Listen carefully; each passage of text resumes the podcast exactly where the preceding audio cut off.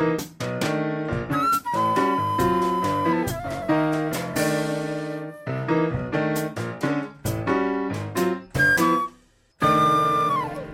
Saludos a todas y todos los que nos están escuchando en esta segunda temporada de Una Música Necesaria, producción que realizamos desde la Universidad Nacional de Costa Rica por estudiantes y profesores. Este podcast pretende dar a conocer las diferentes producciones que con música original se producen en Costa Rica. Y hoy tenemos el honor de conversar con un cantautor que ha puesto el nombre de Costa Rica muy en alto y es por todos nosotros muy conocido. Se trata de Humberto Vargas, ganador del premio Gaviota de Plata en el Festival Viña del Mar en Chile en el año 2006, pero que además tiene una gran cantidad de obras suyas que se caracterizan por un estilo donde la ejecución de la guitarra es de alto nivel, lo que lo convierte en un super músico y compositor. Bienvenido Humberto, un verdadero placer tenerte acá y muchas gracias por acompañarnos. Un gustazo, Luis Fernando. Muchas gracias a ustedes por tenerme en cuenta para este podcast. Y bueno, qué lindo poder este, de alguna forma contribuir a la música original del país. Gracias. Vamos a empezar desde los inicios. Iniciaste en el Conservatorio de la Universidad de Costa Rica a estudiar música, guitarra, muy jovencito. Sí, vieras que bueno, yo estudié realmente desde como de los cinco años con mi papá guitarra él, toca y compone o algo. Y compone, sí. Vieras que para mí, eh, mi papá eh, fue una figura muy fuerte. él es este un tipo muy fuerte, muy, muy, muy eh, fornido y, y, fuerte en todo sentido. Resulta que verlo cocinando siempre y con una guitarra y haciendo canciones desde que yo estaba pequeño y jugando tiernamente con nosotros este, un contraste extraño ahí. Eh, mm, vieras que eh, no sé si es un contraste a los ojos de quien, para quien no es normal. Para mí eh, fue crecer dándome cuenta que el ser varón y ser varonil era cocinar. Ser varonil era hacer canciones, tener la ternura de tirarse a jugar con un niño en el suelo. eso era ser varonil no hablarle fuerte a la esposa, eh, ser cariñoso y tierno como lo fue siempre con mamá. Eh, entonces, pues mi figura de un hombre es, es esa, es este... Eh, y cuando él empezó a, enseñarme a tocar guitarra, yo tenía cinco años, me sentaba en los regazos y él hacía un acorde y me ponía a mí a rasguear. Luego invertíamos la mano porque yo no llegaba de lado a lado eh, de la guitarra. Este, esos son parte de las anécdotas que me contaba mamá y que me, cuentan, me cuentan mis tías y él mismo. Pero mm, yo no recuerdo esa etapa. Es como cuando alguien toca por primera vez, Luis Fernando, una bola, o viste o desviste por primera vez una muñeca, o arma un Lego por primera vez que no está en la memoria, pero lo sabes hacer. Sí. Así está la guitarra en mi vida. No recuerdo cómo la aprendí a tocar porque estaba tan pequeño, pero la sé tocar. Más o menos eso fue tu infancia. Vos sos de Heredia. Yo soy de aquí, de Heredia, San Rafael de Heredia. Entonces, ¿en qué momento ya te interesa entrar a estudiar a una universidad, a un conservatorio, con alguien así más profesional? Toda la vida, desde la escuela, este, busqué, me la andaba pegando como ventosa a los profesores de música y a, a cualquier persona que supiera algo de guitarra. Cuando en la adolescencia conocí a un estudiante del Castella, eh, un gran guitarrista de aquí, Heredia, que se llama Manfred Ramírez. Eh, hicimos muy buena amistad, entonces con él me guindé para aprender y para aprender todo lo que pudiera. Eh, cada persona que pudiera encontrar, que supiera más, ahí me enteré de que estaba, mm, uno podía entrar aquí a la U Nacional, a la Escuela de Música, a estudiar, no sé si en la UCR se llamaba etapa básica, aquí no me acuerdo cómo se llamaba en esa época, pero yo podía llevar aquí, estando en, la estando en el colegio, en cuarto, llevaba materias aquí en la universidad de música, solfeo, eh, historia de la música. Y luego cuando salí del colegio ya entré directo a la UCR guitarra clásica. Eh, digamos que ese fue como el inicio del estudio formal, que lo hice durante tres años, no lo concluí.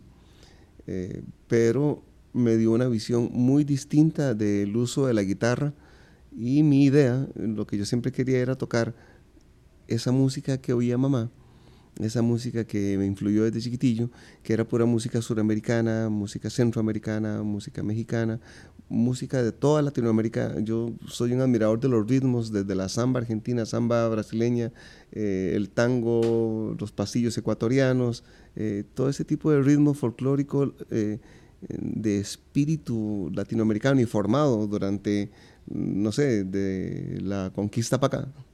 Es como los ritmos que siempre me han llamado mucho la atención y pues la técnica adquirida estudiando me ayudó para poder eh, ejecutarlos de una forma respetuosa.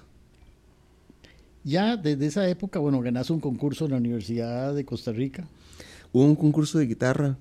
Ay, que ese, ese concurso es toda una historia porque... ¿Ya a nivel intermedio era? Sí, era a nivel intermedio de guitarra. El nivel eh, mayor eh, era um, Edin Solís, el que lo ganó en ese año, por cierto, del de Editus pero yo tenía dos años de estudiar, año y medio de haber entrado a, la carrera de guitarra cuando me metí en ese concurso. Yo era bastante nuevo, no conocía el ambiente, eh, la mayor parte de los músicos que se metieron a nivel intermedio tenían seis años de estudiar ya carrera y yo había llevado año y medio aquí, estaba empezando en la UCR, eh, acababa de entrar hacía dos, tres meses cuando me di cuenta del concurso. Entonces no me enteraba de un montón de cosas que hay por medio, ¿verdad? Eh, la mayor parte de los estudiantes mm, se metieron en la etapa básica. Pero yo no pensé, en lo que pensé fue en el premio, porque yo no tenía guitarra, mi guitarra era un souvenir prácticamente. Y el premio de la categoría intermedia, Luis Fernando, era una guitarra de concierto, hecha por Omar Corrales, correcto. Entonces, yo quería esa guitarra y me metí en el concurso intermedio, dije yo, ahí veré qué tengo que tocar. Y nadie me guió, nadie me dijo no lo haga, no tenía como círculo de amigos o gente que me dijeran, Berton, mira, no lo hagas. De por sí en esta vida también hay un montón de cosas que he hecho y todo el mundo me ha dicho no lo haga y termino haciéndolo. No, no, me he dedicado a obedecer otros, otras reglas. Terminé participando y ganando la categoría intermedio. Pero en el camino eso eh, despertó alguna roncha ahí, algo raro, no sé algo pasó, algo pasó, porque habiendo concursado con gente que tenía cinco años más de estudiar que yo y habiéndoles ganado, no me dieron el primer lugar. No puede ser. No, este, decidieron que eh, el primer lugar quedaba desierto. Y el, primer, el segundo lugar era mío, el tercer lugar fulano, el cuarto lugar sotano. Entonces no me dieron el premio. Me quedé sin guitarra habiendo ganado. Qué, triste.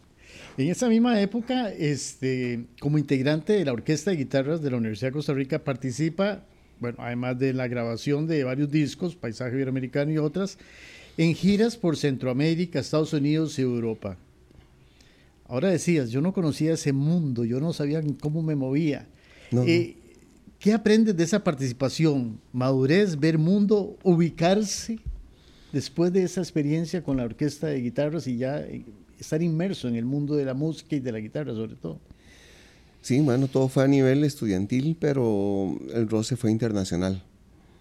Eh, haber ido por Estados Unidos, grabamos allá en un club enorme, gigantesco, en un canal eh, que tenía en Virginia, en Norfolk, y bueno, fue una tremenda experiencia estar este, bajando y subiendo de aviones y trenes y metros, bajando y subiendo de escenarios durante como 15 días en Estados Unidos, luego como 15 días por Centroamérica dos veces y como 22 días un mes en Europa. Eh, fue lindísimo porque eh, sentía que es lo mío. Sí sentía, o sea, no me sentía eh, como un pez fuera del agua, me sentía que estaba en mi elemento. Eso es lo que me gusta hacer. Es donde me siento bien, me siento cómodo. Eh, no, es un esfuerzo que tenga que hacer para eso. Eh, cambiaron cosas en la mentalidad probablemente, se reafirmaron eh, cosas como el amor hacia esas raíces latinoamericanas, hacia ese sentir latinoamericano y que uno es de aquí, de Latinoamérica y nos queda como sencillo expresarnos con ese lenguaje. Es como una lengua materna musical. Y, me acuerdo porque era muy libre tu participación en la orquesta, o sea, no era con partituras, sino que era justamente aplicando los ritmos, todo ese bagaje de ritmos, ¿verdad? Era el que acompañaba eh, muchas de las obras, ¿verdad? Fue muy divertido porque yo empecé tocando la partitura como todo el mundo. Eh, en guitarra primera, guitarra segunda, a veces en guitarra baja, dependiendo en diferentes secciones de la orquesta. Pero para el disco, justamente Paisaje Iberoamericano, para ese disco me llamaron cuando ya yo no era estudiante de la universidad. Yo estaba fuera de la universidad porque eh, me había salido, me había casado, tenía hijos pequeñitos, había adquirido unas responsabilidades a una edad demasiado joven, este, era 21 años y ya estaba metido en un mundo pensando en otras cosas. De, sí, sí, había asumido eh, las responsabilidades de, de esa forma. Y me llamaron, no siendo estudiante de la universidad, para una orquesta que era de alumnos avanzados y profesores, ya para grabar el disco. Pero me dijeron, lo necesitamos en la guitarra rítmica. La guitarra acompañante era. En la guitarra acompañante. Entonces yo me encargaba de los ritmos latinoamericanos, que como te digo, siempre me gustaron y, me quedaban como fáciles. Em, también me dieron un instrumento pequeñito, una guitarrita chiquitita, que es un cuatro venezolano, eh, como 15 días antes de la grabación, y me dijeron, tome, porque usted tiene que aprender a tocar esto y en 15 días estamos grabando. Eh, me recuerdo que llegué a la casa, los puse en un sillón así, me quedé viéndolos, la guitarra y el cuatro, y me puse a buscar similitudes, a buscar la afinación, y cuando, cuando entendí cómo se hacía un acorde en la guitarra y luego lo traducía al otro lado, ya podía tocar de una vez. Era más de analizarlo que otra cosa. Eh, como solista das especial énfasis, lo has dicho, a la música latinoamericana y sus raíces costarricenses. En el año 2001 recibe mención honorífica de la Universidad de Costa Rica como compositor e intérprete por aporte cultural al pueblo de Costa Rica. ¿En qué? ¿En el 2000 qué dice? No, no sé en qué año, pero sí, Este, te dan una, una mención. Eso fue mucho antes de Viña del Mar y era por la canción Tono Sepia que la estaban empezando a bailar los grupos folclóricos y la estaban pasando a bailar, este, tocar diferentes agrupaciones. Y interesante porque es una canción compuesta como homenaje a la música costarricense que hice ahí en solitario en la casa sin ninguna expectativa. O sea, yo no la hice pensando, mira, esta pieza la voy a construir de esa forma para que suceda X o Y. Nada, eh, simplemente era un sincero homenaje, un sincero reconocimiento a la gente valiente, consideraba yo en ese momento, que había hecho música original en un país donde yo sentía que no hacía falta música original, que la gente estaba contenta con lo que ya estaba. Entonces se la dediqué a, esos compositores y eso fue lo que valió esa mención de la honorífica de la Universidad de Costa Rica. Un detalle, has compartido escenario como artista invitado con artistas internacionales como, y oigan ustedes, Lucero, Ricardo Arjona, Ricardo Montaner, Ana Torroja, Miguel Bosé, presuntos implicados Mark Anthony, Ricky Martin, Franco De Vita, Pablo Milanés, Luis Miguel. sí, sí, sí, sí, fue un vacilón. O sea, ¿qué experiencia? ¿Cómo, cómo es que, por qué te, te llamaron? ¿Qué, ¿Qué, veían en vos para que estas personas te pidieran abrir un concierto o compartir escenario? Eh, obviamente no fueron eh, los, los, músicos los que la, producción. la producción, pero eh, les quedaba cómodo una persona que se defendiera con la guitarra y la voz como telonero. ¿verdad? Es bastante cómodo porque no tienes que tener una agrupación ahí que quitar y luego viene el artista grande o famoso. que podía ser cualquiera de los dos, diría el Luthier, ¿verdad? un artista famoso o uno bueno. Uno de dos. Eh, resulta que a ellos les parecía práctico eh, que fuera solista, que tuviera música original y que pudiera tener este, una presencia en el escenario que rellenara. Eh, me estuvieron llamando para muchos, muchos conciertos, este, para, para telonear muchos conciertos eh, además, Luis Fernando en esa época estaba sacando un disco constantemente. Estaba constante. Es que ahora ya uno no haya ni para qué sacar un disco, si ni yo tengo donde poner un disco compacto. Pero en esa época, cada cierto tiempo, yo saqué cinco discos. Entonces, cada vez que sacaba una producción, decía, salían en, los periódicos y en los diarios, por todo lado, que eh, Humberto Vargas sacaba nueva producción y a los eh, productores eso les servía. decir, bueno, mira, él está moviendo, se está produciendo, pongámoslo a, a telonear, así presenta el material. Algo, una característica importante fue que nunca canté un concierto de esos de gratis. Eh, hay músicos que están dispuestos a pagar inclusive para telonear un concierto de estos. A mí me lo ofrecían y me decían, es muy bueno para su publicidad. Yo les decía, sí, pero cuesta tanto. Sí, pero es que a usted le interesa porque yo, no, eso es lo que está diciendo usted. A mí lo que me interesa es ganar. O sea, yo, eh, necesitaba, es mi forma de ingresos, ¿verdad? Nunca me traicioné en ese sentido, ni a mí ni a mi familia. Traté de, de, ser este, ético y, en ese sentido, de, que hubiera honorarios de por medio.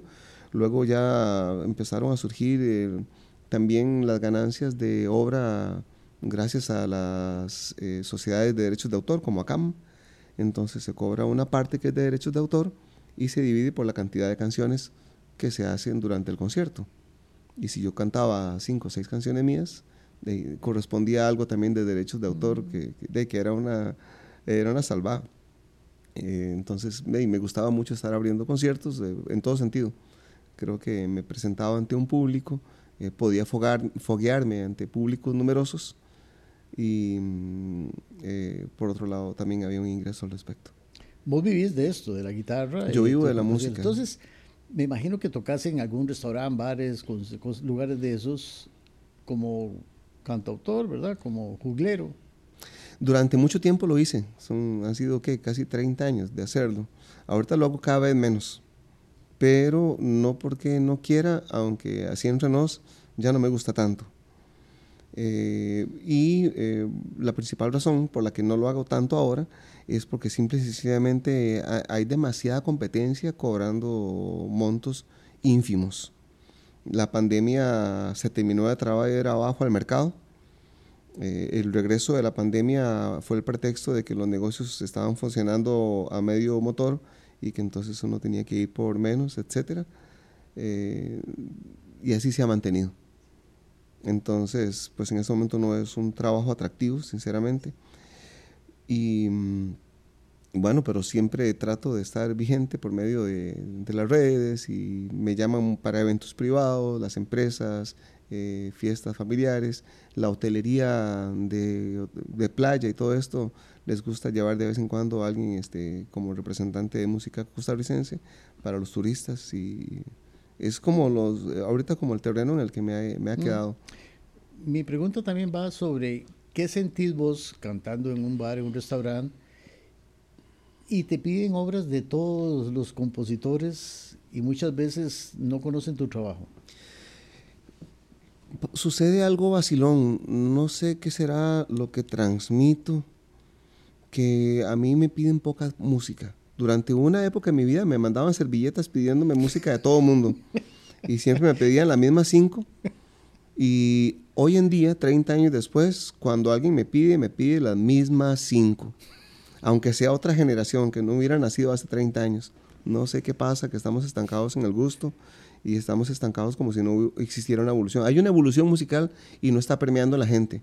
No voy a poner aquí cuáles serán las razones, eh, pero mm, algo sucede. Pero sí, sí te digo que curiosamente la gente como que eh, tiene un cierto respeto. No sé si será que ya me veo muy mayor o qué. Entonces, eh, vieras que curiosamente la, gente eh, no me pide canciones. La gente trata de oír lo que yo estoy cantando. Y si yo me pongo ya a cantar, digamos, algo de Serrat o algo de Pablo, algo así, nunca falta quien pida aventurera este, o el blues de la soledad. Pero yo lo que trato de cantar más ahora es mi música original y me paso hablando durante la presentación respecto a la importancia de la música original. Entonces quizás eso crea un filtro y la gente eh, no haya cómo estarme pidiendo canciones. Eh, yo sé que están deseando que les cante a Nodal, pero ni lo hago ni me lo insinúan pero yo sé que sí, porque si voy a cualquier noche, a cualquier lugar, es lo que todo el mundo está coreando en todas partes, eh, ciertas canciones. Entonces, es, es, es, algo, siento que, que seguimos siendo resistencia, seguimos siendo resistencia los que hacemos música original, los que hacemos música propia, los que tratamos de mantenernos en Latinoamérica todavía. eh, con la música, porque mm, el mercado está influyendo mucho en qué, qué, es lo que la gente quiere escuchar y cómo es que la gente tiene que sentirse divertida, ¿verdad? ¿Y qué porcentaje te pide horas tuyas que te, ya te conocen? Sí, bastante, bastante, bastante. Me piden, todo el mundo me dice, mira, mae, hay gente que me dice, cantate la de la OTI. ¿verdad? y cosas así. Y yo tengo que llegar y decir, bueno, en primer lugar es de Viña del Mar y tampoco es de Viña, es de aquí, pero bueno, es festival. A veces no explico nada, a veces simplemente digo, cada con mucho gusto y le canto dilo de una vez. Pero la gente me pide tono sepia, dilo de una vez, piedra, papel, tijera, ¿dónde estarás? Eh, son las que básicamente la gente más fiebre conoce. Los otros nada más dicen, Humberto, sigo tu carrera. De verdad, qué bueno. ¿Y cuál canción te gusta más? Y hasta ahí llega la conversación. Porque mucha gente sabe a veces quién soy, pero no sabe qué hago. Realmente no conoce el repertorio, no conoce la música. Sí, sí, sí, sí. Digo, no es culpa de la gente, eso no es culpa de la gente. Eh, a veces falta de espacios como este donde la gente te conozca un poco. Has hecho giras y conciertos internacionales, por ejemplo, Costa Rica le canta a Centroamérica Independiente. En conciertos con éditos y sus cómplices en diversos escenarios, entre ellos el Teatro Popular Melico Salazar. Asimismo, participa en el primer concurso Toma Conciencia, Evita la Violencia, organizado por el Ministerio de Gobernación de la República de El Salvador. Participa en la Teletón de Nicaragua, Teletón de Costa Rica, asiste como mariscal del Festival de la Luz por la Municipalidad de San José y es nombrado Personaje Cultural del Año por la revista Proa del periódico La Nación. Participa en la gira Verano Sinfónico junto a la Orquesta Sinfónica Nacional de Costa Rica en el año 2013, Festival Internacional de Cantautores en el 2016 y cuando produciste Tono Sepia recibiste un reconocimiento del Centro Cultural Villahermosa en Tabasco, México, durante su gira de conciertos. En el 2014 representa a Costa Rica por medio del Instituto Costarricense de Turismo en la mayor feria de turismo mundial en Berlín, Alemania y participa como invitado en el Festival de Guitarras en el Teatro Nacional de Costa Rica. E, es decir, ya no solamente a nivel nacional, sino que ya te estabas proyectando a nivel internacional en un montón de escenarios. Sí, hay, otras cosas. Ahí también fui a tocar España, me llevaron a tocar España y Portugal. Ahorita vengo llegando por segunda vez de Estados Unidos. Este, hay una universidad en Nacogdoches, Texas, que mm, para la carrera de estudiantes de español avanzados para la carrera de español, eh, me llevan o llevan diferentes cantautores de Latinoamérica a presentar canciones que tienen lenguajes que ellos consideran eh, que ya conocen las palabras, pero acomodadas en la forma que nosotros las hacemos en las canciones adquieren significados distintos. Entonces nos llevan a tocar ya. Yo soy uno de los que ha ido a tocar a estos conciertos. Ahorita vengo llegando de ahí y de Oregon, de dar conciertos también en Oregon. Eh, es, interesantísimo porque no solo Humberto Vargas, sino muchos músicos costarricenses, los sacás del escenario costarricense y los pones en un escenario internacional y destacan. Los volvés a poner aquí y cuesta que llenen un lugar cuesta que la gente vaya a escucharlos, cuesta que la gente valore y que se dé cuenta de lo que está pasando. Los sacas de Costa Rica y son Grammys, son premios en Viña del Mar. Eh, y aquí no pasa eh, mayor evento. Es, este, es, interesante. Sí, sí, sí, sí.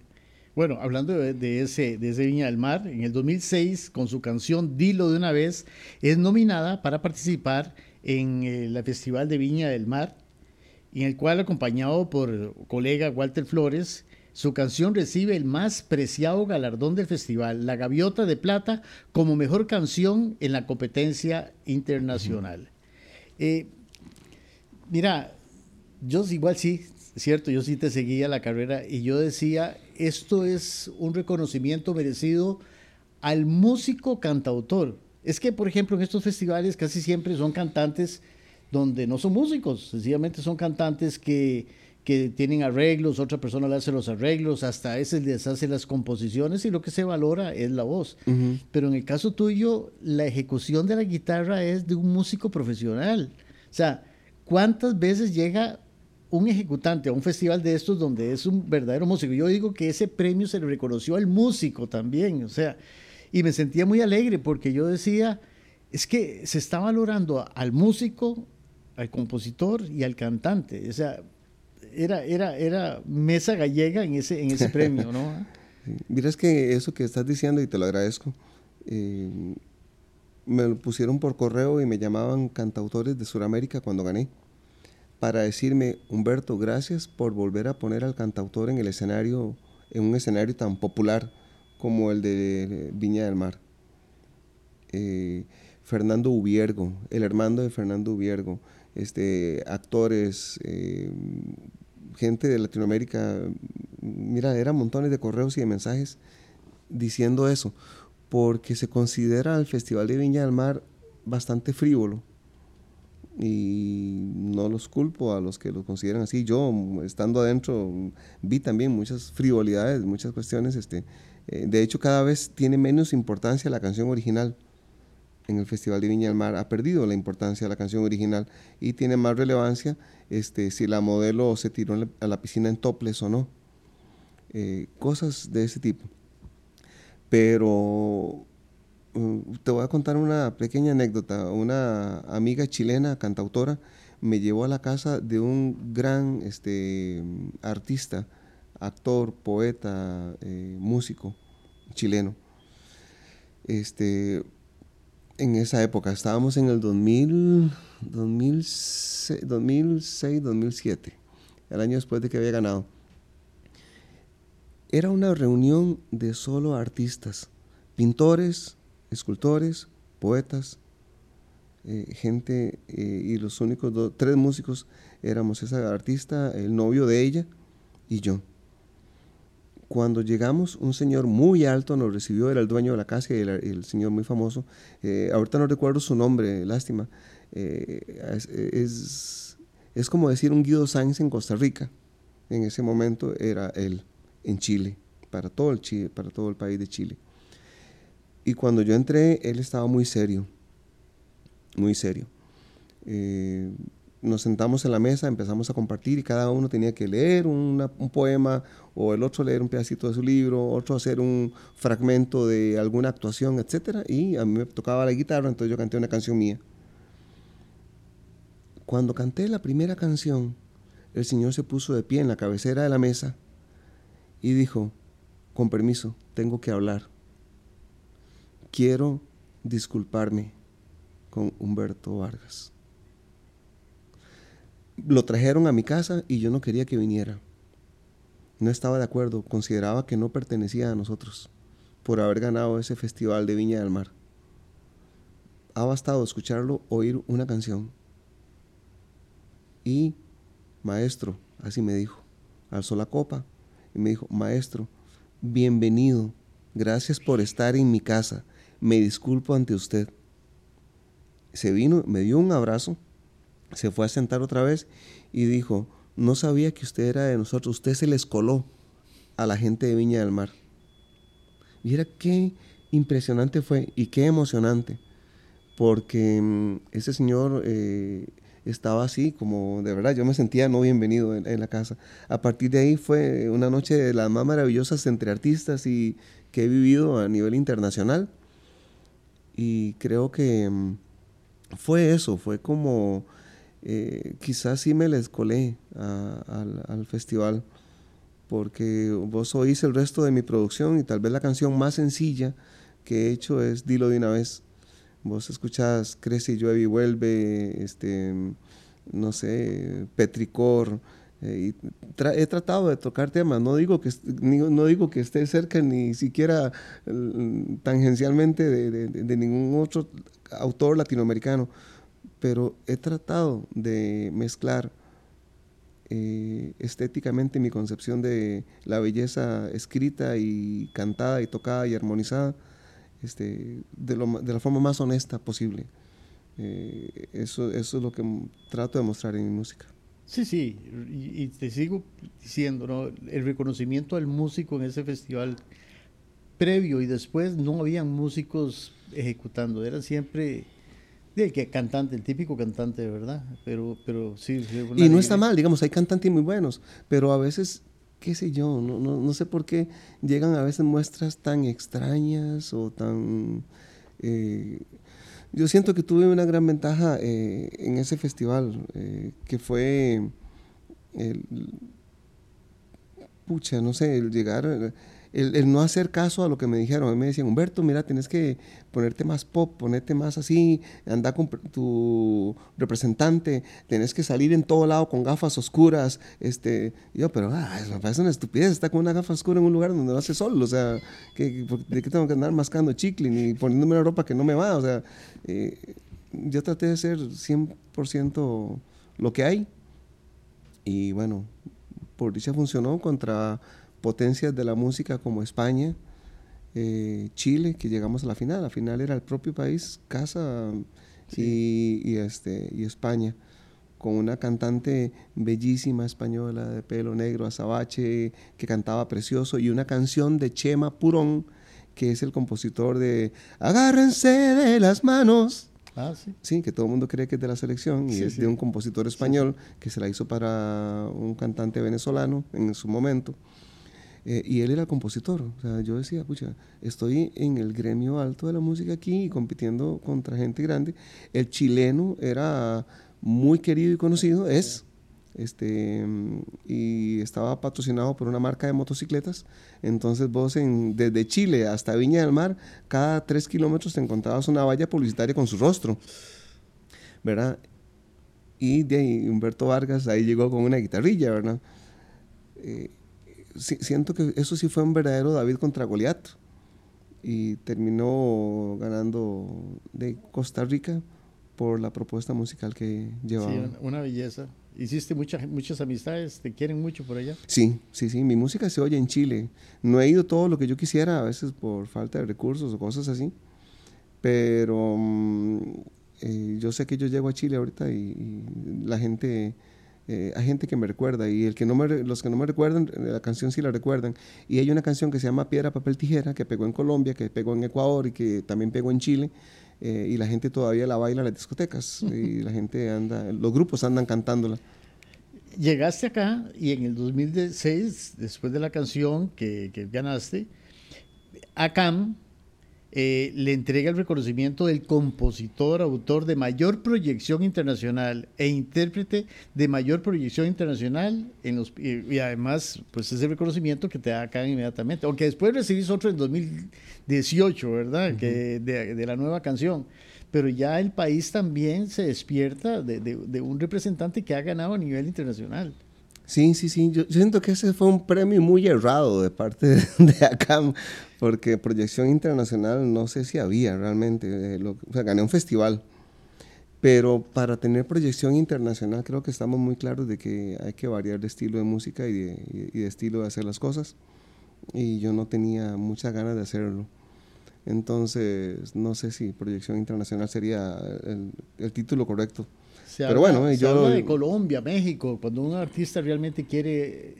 para mí proyección internacional tiene Carlos Vives, este, proyección internacional tiene, no sé, Julieta Venegas, este, pero bueno, eh, estamos en un país pequeñito y yo acepté con, eh, no sé si humildad o, completo descuido e irresponsabilidad los premios.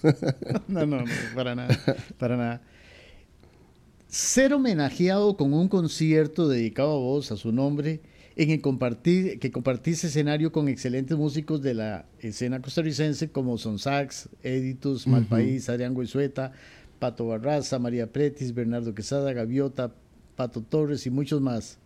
Eso fue en el 2006. Eso fue una fiesta. Sí, que Eso fue una fiesta de que, mira, que me horas. un concierto para mí, ¿no? Toda la gente que yo admiro, toda la gente que yo quiero y y que desde de, muchos de ellos, hasta desde que yo estaba en el colegio, los recontra admiraba y babía y estaban haciéndome un concierto de homenaje por haber ganado en el Festival de Viña del Mar. Eso fue para un FIA, lo organizaron en el FIA y yo toqué al final eh, de ese concierto. Fueron más, más, de cinco horas, no sé cuánto, de, seguidas de música y música, artista tras artista, y cada uno tocaba dos, tres canciones, bájese, dos, tres canciones, bájese. Eh, algunos se emocionaban y no querían bajarse, y entonces por eso toqué de último. eh, ya, ya, casi sin público, el vacilón fue ese. Pero fue una fiesta, un homenaje que atesoro, lo atesoro en mi corazón y, y de verdad que lo agradezco. Sí, no había celulares que todo el mundo grabara nada, ¿verdad? No, no, no, no había. Y tiene que haber quedado por ahí. Algo debe haber grabado. Algo debe haber grabado por ahí. No sé si buscando en YouTube no, uno encontrará cosas. Pero mm, eh, sí, eso sí lo agradezco. Eh, Son de Tiquicia también ha hecho versiones tuyos tuyas al ritmo de salsa. Sí, fue un disco completo que hicimos. Walter y yo volvimos a Viña del Mar en el 2009 porque hicieron un festival de el 50 aniversario y pusieron a competir solo a los ganadores de los últimos ocho años. Entonces Costa Rica estaba ahí por haber ganado en el 2006. Fuimos, había que ir otra vez con la misma canción, volver a presentarse igual. En esa ocasión ganó Argentina, Víctor Heredia eh, ganó mm. y yo quedé en segundo lugar mm. eh, en, esta, en esta edición cuando veníamos en el avión, eh, veníamos hablando de hacer un disco raro, de coger canciones que fueron hechas por un cantautor y pasarlas a salsa, con sonetiquicia. Y lo hicimos, se llama En Salsa, el disco está ahí en Spotify, ahí pueden escuchar. Y de esas piedra, papel, tijera, de, se coló y se fue por el mundo. Esa pieza eh, ha generado mucha alegría, creo, y, y, bailongas por diferentes partes, nunca me lo hubiera imaginado, este, eh, en toda Latinoamérica. Ellos la siguen tocando todavía el grupo. Sí. Hay una de las producciones más bellas de Costa Rica que fue eh, la producción sobre Soy Tico. Y tenés el honor de empezar ese videoclip. Te escogen a sí, vos. Sí, es un honor que dice que lo decís así, correcto. O sea, vos iniciás, es el primer, la primera presentación y ya eso dice lo que va a venir después, o sea, Bueno, empieza realmente con una obertura preciosa de voces de Master King. Sí, sí, sí, pero ¿verdad? hace unas cositas y después ya cuando arranca el tema es... Sí, y me, me permitieron, este, me dijeron, Humberto, libre para usted. Entonces, se me ocurrió una introduccióncita mm, particular, eh, con la guitarra solo, muy sencilla, pero que ahora es como parte ya de la canción. Eh, todo ese sector, ese segmento me lo dejaron a mí que lo hiciera como yo quisiera.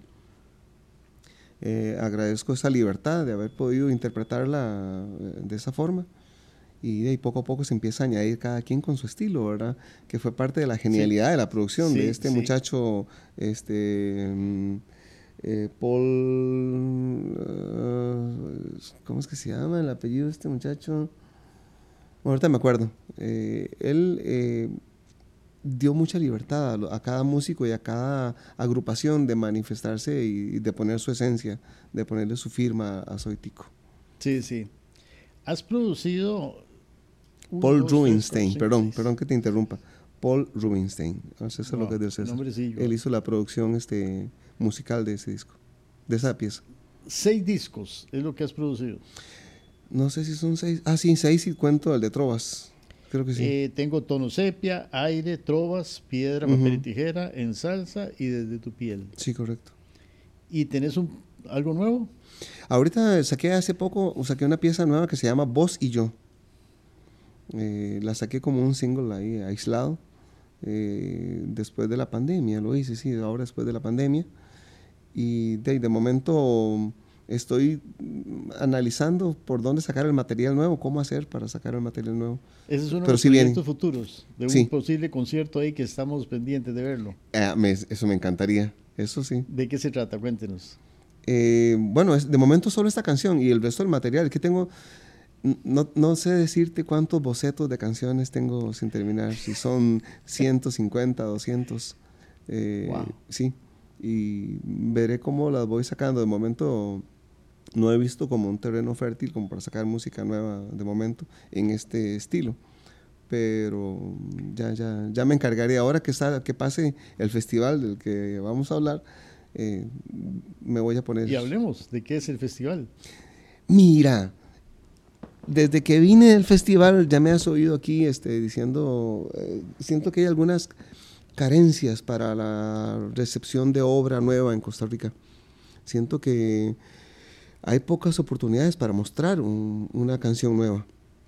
Y los jóvenes actuales mm, estarán pensando, de ¿dónde la muestro? Ahora, es cierto, está la democratización de las redes sociales, donde ahora cada quien en su propia red pudiera sacar su material e ir ganando adeptos mm, poco a poco, ¿verdad? Eh, a partir de las redes y de las plataformas para mostrar la música. Pero el año pasado estuve de jurado en el Festival de la Canción de Honduras y me pusieron representante del jurado. Eh, me puse a investigar qué estaban haciendo y con qué fin habían hecho una asociación con un festival de la canción que existe en Punta del Este, Uruguay, que es internacional, como Viña, no tan grande como Viña, pero la prioridad es la música original. Entonces me gustó, averigüé, hice los contactos y logré firmar la franquicia. Y tengo la franquicia con el Festival de Punta del Este, Uruguay. Entonces, este año estoy organizando el concierto, no soy solo yo, somos una organización eh, somos cinco personas los que estamos trabajando muy fuerte en este momento.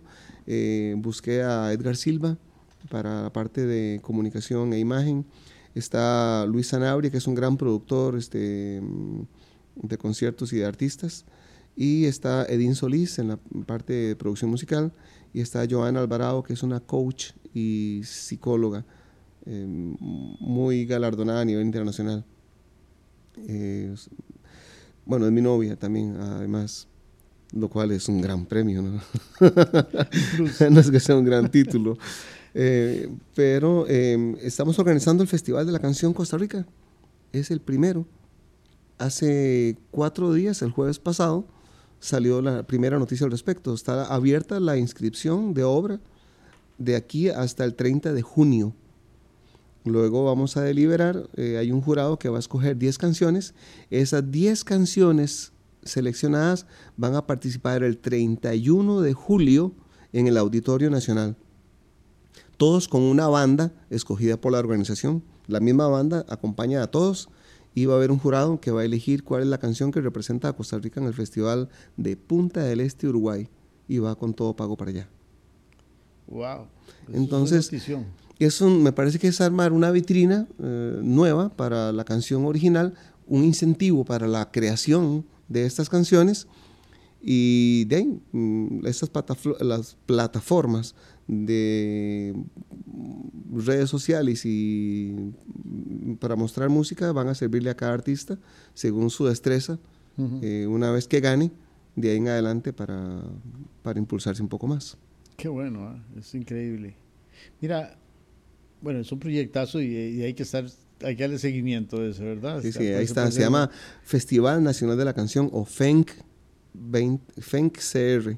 Festival Nacional de la Canción. Pero vos sabes que también, bueno, creo que este, este fin de semana hay un festival en San Carlos también de cantautores y cosas. ¿Este fin de semana? Sí. Ah, qué lindo, de verdad. Pero ya es un festival que están haciendo muy a menudo, ¿verdad? Ya no es, no es así como esporádico, ¿no? Ah, qué lindo están generando eh, mucha producción de todos los... Pásame la info porque agarro este fin de semana para allá. Bueno, claro que sí. Sí. sí. sí, es muy interesante porque se está promoviendo. Y era la cantidad de, artistas en San Carlos, hay, un boom de composiciones originales y de grupos, ¿no? Sí. Y, y, aparentemente pues ahí hay una plataforma que los está ayudando y proyectando, ¿verdad? Ah, muy bien, voy a averiguarme quiénes son para ir a, decirles que participen. La diferencia de este festival es que mm, este sí es concurso, es competencia. Sí, sí, aquí se va a elegir, aquí se va a elegir. Hay otros festivales que son para mostrar y deberíamos estar todos agarrados de la mano porque tenemos que juntarnos para promover eh, la creación de obra nueva. ¿Haces compuesto algo para guitarra sola? Sí, he compuesto algunas cosas solo para guitarra, no han, no han tenido, no han salido a la luz, pero sí quisiera mostrarlas. De hecho, estaba pensando hacerlo con Edín y ahora que vi el escenario aquí tan lindo que tienen aquí en el auditorio ustedes, estaba pensando, porque estoy eh, pensando en un, un, concierto con este violinista que viene, que te decía, de Portland. Y bueno, hay, hay, hay proyectos, vamos a darle forma y los termino de contar. Claro, claro. Cuando, tenga la forma adecuada. Mira, para ir cerrando, es cierto, bueno, hay, promociones y promotores para, los músicos jóvenes, pero ¿qué expectativa tiene un cantautor joven en estos momentos? Si me ves que tengo 53, te, te das cuenta de que soy la persona menos indicada para la pregunta. no, no, sabría qué hay en este momento. No, no, no. No, estoy, bromeando con eso. Eh, te digo que es responsabilidad de nosotros, de las generaciones que estamos en el medio, eh, tratar de crear más, más espacios. Porque si no habían los suficientes antes, ¿qué tenía que hacer yo cuando joven? Achacárselo a las generaciones que estaban adelante, de ahí no sé para qué. Pero sí es cierto que pudieron haberse hecho más cosas y creo que ahora nos corresponde a nosotros tratar de acercar público. A veces no estoy claro, Luis Fernando, de cómo acercar público a una tendencia original. Te lo digo con toda honestidad, a veces no estoy claro de cómo hacerlo. Eh, pero creo que lo que sí nos obliga es la, la acción, cuando un día vi una frase que, me impactó y a veces no estar claro de algo es bueno, porque te pone alerta y te pone aquí y te pone en el ahora. Cuando sabes las respuestas antes que las preguntas, vas a actuar sobre el pasado. Y no puedes ponerle soluciones del pasado a los asuntos actuales y menos a lo que vendrá. Entonces, a veces no estar claro creo que está bien porque te pone alerta y lo que sí, te soy honesto, de momento vi esta posibilidad de hacer el festival y no quise quedarme pensando, ay, qué chido hacer un festival. El festival existe y ya está en camino, ya está funcionando. Les puedo decir, no sé, a las generaciones nuevas, eh, de nuestra parte como organización en el festival, eh, pensamos en ustedes, pensamos en ponerles una vitrina y ojalá puedan enviar las canciones, ojalá puedan participar y ojalá que el ganador llegue a decir algún día, como yo sobre el Festival de Viña del Mar, eh, me impulsó. Ojalá que ese festival logre impulsar a alguien y pegarle un empujón y que vaya este, bien lejos de sus metas. Vos sabes que vos sos la inspiración de este podcast. De verdad. No sé si te acordás, hace como cinco años que nos topamos por allá en las montañas de, Heredia, estabas tocando y, estaba yo con mi esposa, ¿verdad? este, y, y bueno, como somos conocidos de tantos años, te pregunté qué material nuevo tenés y vos me dijiste, tengo un montón, pero... Y bueno, ¿por qué no lo escucho? Bueno, porque aquí los medios no... No, no lo suenan. bueno, ahora sí lo puedes oír, todo está en Spotify, ahí están los claro, pero hace cinco años, ¿verdad? Y entonces yo en ese mismo momento pensé, es importantísimo tener una radio que solo programe música costarricense, solamente compositores costarricenses. Mira, bueno, eso todavía no está muerto, ha costado armar aquí una radio en la universidad, pero sí nos dieron carta blanca para hacer un podcast y por lo menos rescatar a los compositores. Ya tenemos más de 20 participantes, 20 compositores, 20 entrevistas, ¿verdad? Pero eso es eh, con el afán de dar a conocer, de tener un lugar donde se puedan encontrar los compositores. Tiene sus ventajas y desventajas, ¿verdad? Un, podcast, la ventaja es que lo puedes escuchar siempre, en cualquier momento, y va a quedar ahí en, la memoria de, de las plataformas una radio posiblemente, pues, si no escuchaste el programa, te lo medio perdiste, ¿no? Pero sí te digo que todo esto es por una inspiración tuya. Bueno, qué dicha, me alegra mucho, me alegra mucho este poder servir de inspiración para que algo se siga moviendo. ¿Puedo pedir una comisión? A ver. ¿Puedo pedirte una comisión por haber generado la idea? pues sí. Sí, te digo cuál. ¿Cuál? Este, ¿traerías a nuestro ganador a una entrevista al ganador del Festival de la uh, Canción. Por supuesto, muchacho. Y lo traes aquí lo presentas aquí, hablas sobre su obra, sobre su trabajo y sobre su experiencia en el festival cuando ya tengamos, después del 31 de julio, un ganador. Sí, sí, sí. Te cuente con ello. Cuente con ellos. Si estamos, pues sí, por supuesto, ¿verdad? Excelente. Bueno, Humberto, este, muchísimas gracias. Despedite de la gente porque yo sé que este programa va a ser súper escuchado. Bueno, muchas gracias a vos, Luis Fernando. Gracias por ser de las personas que no se quedan masticando una idea eh, hasta que ya se bota como un chicle, sino que la has interiorizado y la has llevado a cabo. te felicito. Y el equipo, el equipo Felicito a todo el equipo, por supuesto, jóvenes entusiastas, pilas puestas. Em, tengo mucha esperanza, sigo teniendo esperanza en la juventud, en, en Costa Rica. Creo que no podemos perder esa esperanza. Cada, cada persona que está haciendo bien las cosas es una esperanza de que se contagien los que están alrededor. Y mm, les dejo mi cariño, mi, música eh, que he hecho de verdad con toda la sinceridad desde el fondo del alma y espero que nos sigamos encontrando y que haya música costarricense para todo el resto que eh, seamos conscientes de esto. Estamos haciendo nuestra música en este momento. Estamos creando la tradición de Costa Rica ahora. Hay países que tienen 150 años, 200 de estar haciendo música. Nosotros tenemos como 50. Estamos haciendo, la música que se está componiendo ahora es como suena Costa Rica en este momento y la recordará a las personas después, mira, es que así es como suena mi país y va a poner la música dentro de un tiempo que se, que se está haciendo ahora. Vamos a, a, poner algunos temas tuyos. ¿Qué te gustaría que, son tantos, pero bueno, ¿cuáles te gustaría que pongamos ahora al final del programa? Este, unos dos, por lo menos, sí. Unos dos.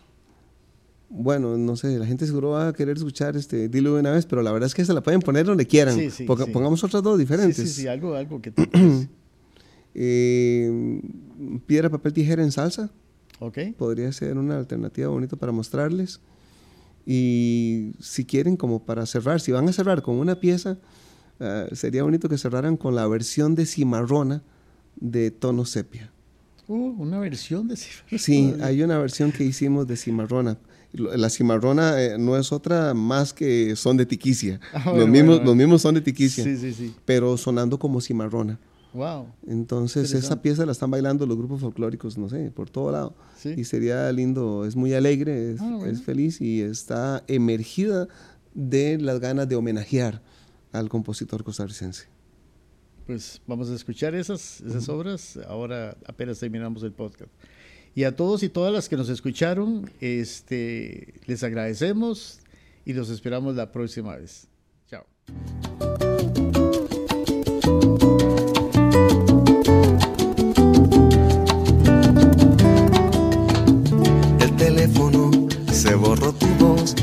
Sirve de trabajo y de despertador. No pudimos decir adiós como poetas o niños lo dejamos a imaginación. Tus ojos llenos de palabras que ya no dirás. Tantos cafés que nos faltaron. Tanta inmensidad y nos recortaron de mis días. Se ha alejado el sol que brillaba en tus ideas, en tu libertad, en los rayitos y el calor de tu creatividad, de tu firmeza y tu control frente a la adversidad, de cómo me alegraba tu espontaneidad de cómo me contagia tu felicidad. Y nos recortaron. Hay juegos de manos que solo ve Dios. Yo acepto el resultado si no hay más de dos. Qué difícil no meterse para los demás. Que se ahorren su dolor. Una piedra pierde envuelta en el papel. Al papel lo portan, pero envuelve bien. La tijera ante la piedra sabe que perdió. Atentos tú y yo deberíamos ver. Piedra, papel, tijera.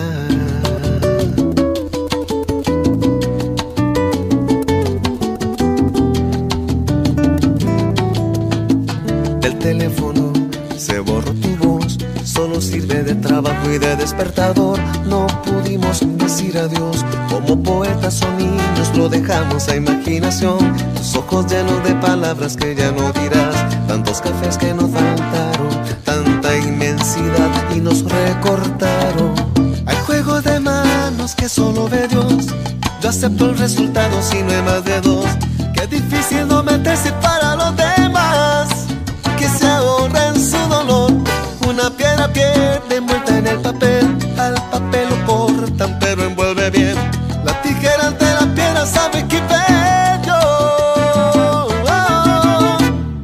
de manos que solo ve Dios. Yo acepto el resultado si no hay más de dos. Qué difícil no meterse para los demás.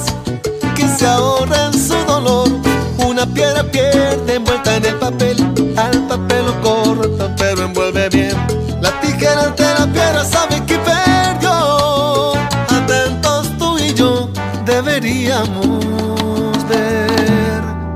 papel, tijera.